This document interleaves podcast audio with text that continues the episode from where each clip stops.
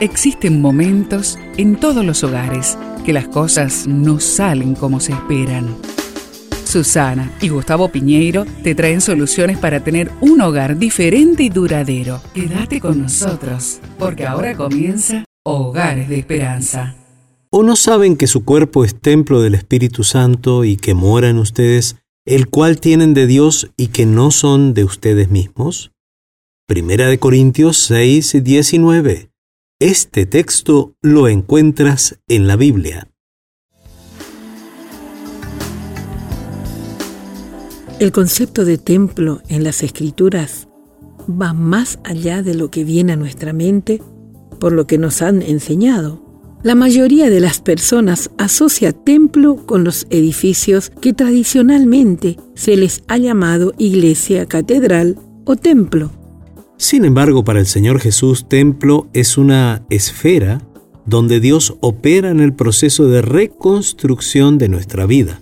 Por ello, en la Biblia encontramos que al hablar de templo o iglesia, se refiere con mayor frecuencia a una persona o un grupo de personas.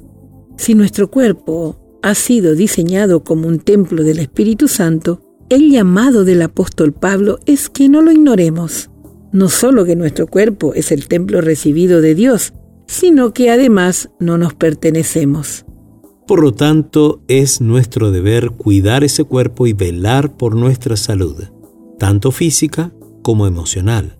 Si el cuerpo que tenemos es del Señor y Él lo diseñó para ser su habitación, entonces tenemos la responsabilidad de cuidarlo, de mantenerlo limpio y listo para albergar con dignidad al Espíritu Santo. Comida sana, descanso, perdón y ejercicio son algunos elementos básicos que le dan mantenimiento a nuestro cuerpo. ¿Qué tal si ahí en la familia consiguen fotos de construcción de templos o de templos terminados e intercambian con la familia el concepto de cuerpo como un templo del Espíritu Santo? Muy buena idea. Vamos a orar.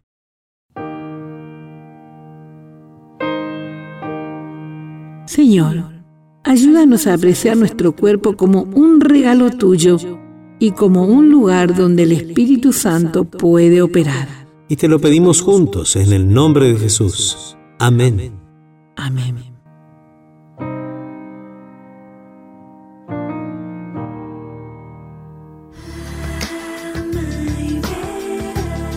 Esperamos que el tema de hoy, junto a Susana y Gustavo Piñeiro, haya traído la esperanza a tu vida.